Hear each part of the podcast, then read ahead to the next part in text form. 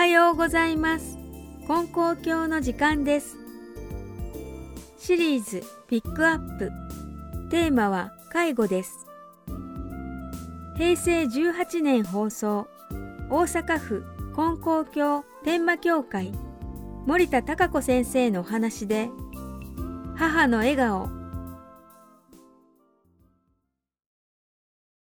今年88歳になる私の母は現在週2回介護施設のデイサービスのお世話になっています。家に帰ってきた母にお母さんお帰りなさいと玄関で迎えますとニコッと笑顔ではいお帰りご苦労さんですと答えます。母はいつもとんちんかんな会話で家族を笑わせてくれています。私の家は金光教の教会で父は三代目になります。実の娘の私と縁あって夫は教会を後継してくれました。子供たちも4人授かり幸せな家庭を築かせていただいています。母は若い頃からよく働くしっかり者で特に戦争の後遺症で耳が不自由な父のためにいつもメモを取り人との会話の仲立ちをする献身的な人でしたが8年ほど前から徐々に認知症の症状が出始めましたある日の午前中のこと私はお風呂場や洗面所の掃除をしていますと何やら焦げたような匂いとともに黒い煙が漂ってくるのです。もしやと思い台所に飛んでいきますと真っ黒な煙がもうもうと立ち込めガスコンロから大きな火の手が天井まで上がっていました。私はその瞬間、神様助けてください、と近くにあったバスタオルを水で濡らし、覆いかぶせ、小さな消火器で幸いにも消火することができました。夫と父が驚いて駆けつけてくれましたが、部屋の中は黒い煙が充満し、窓から吹き出ていました。天井は幸いにも真剣剤のおかげで表面が焼け焦げただけで済みました。ぼやで済んでよかった、とほっとした途端、へなへなと座り込んでしまいました。気を取り直して火元をよく見ると、コンロには天ぷら油の入った鍋が置いてあり、どうも母が火をつけたままゴミを外に出しに行き、そのまま忘れてしまったことが原因のようでした。しばらくして何も知らない母が外から帰ってくると、事の重大さに唖然としていましたが、詫びる様子もなく、まあ大変なことやったね、とまるで人事のように言うのです。私はその時母を責めようとしましたが、夫が傍らで、お母さんはひょっとして認知症が始まったんと違うか？と言った言葉に、まさかと信じられませんでした。この出来事から次第に認知症が進行するようになりました。ある時、母の枕元にあった時計が見当たらないので尋ねると、私は知らんよ。誰かが持って行ったんと違う？ととぼけるのです。結局時計はタンスの中から見つかりました。お母さんここにあるやんか。と言うと、誰かが隠したんや。と言い張るのです。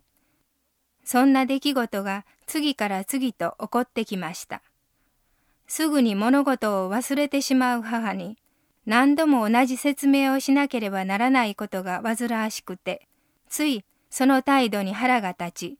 情けない思いでいっぱいになりました。次第に母を責めてばかりいるようになり、なんでこんなことがわからんの？と言葉遣いも荒くなります。母もいよいよ険しい顔で反抗的な態度になります。すると娘や息子までが、おばあちゃんはしょうがないな、ええ加減にしいや、と責め立てます。そんなある時、夫が、こんな時こそお母さんに優しくしいや。お母さんは昔、赤ちゃんのお前を愛情を込めて育ててくれたんやろ。お母さんは今反対に赤ちゃんになったんやから、今度はお前がお母さんになって、どんなことでも優しく受け入れて抱きしめてあげや、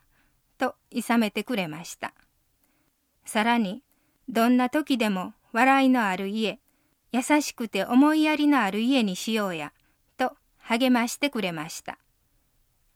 なかなか難しいことでしたが、できる限りたしなめることをやめ、笑顔で母のありのままの姿を受け入れるように努めました。すると不思議なことに、徐々に母は笑顔を取り戻し、何かをしてあげると、ありがとう、お世話になります、とお礼の言葉を言うようになったのです。母の笑顔に笑顔で応える。それだけで母は幸せいっぱいの顔になります。私を慈しんで育ててくれた母に、今、せめてもの恩返しができていることに、何かありがたい気持ちでいっぱいになるのです。金光教の教祖様は、かわいそうに何とかしてあげたいと思う心が、そのまま神の心である、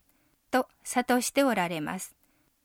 私が神様の心のように母を慈しめば慈しむほど、母もまた神様の心のように穏やかになれる。その姿を神様が一番喜ばれ、幸せが生まれる元になるような気がしてなりません。母は今年になって風邪をこじらせ、入院したことが元で、とうとう車椅子の生活になってしまいました。幸い、老人介護の認定を受け、デイサービスのお世話になることができました。また、家では子供たちが、おばあちゃんは笑顔が一番やな、と気持ちよく手伝ってくれ、なんとか日常生活をこなすことができております。家族をはじめ、いろんな方のお世話になることがどんなにありがたいことか、感謝の心でいっぱいです。先日、施設の方が、お母さんはいつも笑顔でお世話になりますと感謝してくださるので、施設で一番の人気者なんですよ、と語ってくれました。今日も母の笑顔に私も負けずに笑顔で頑張っていきたいと思います。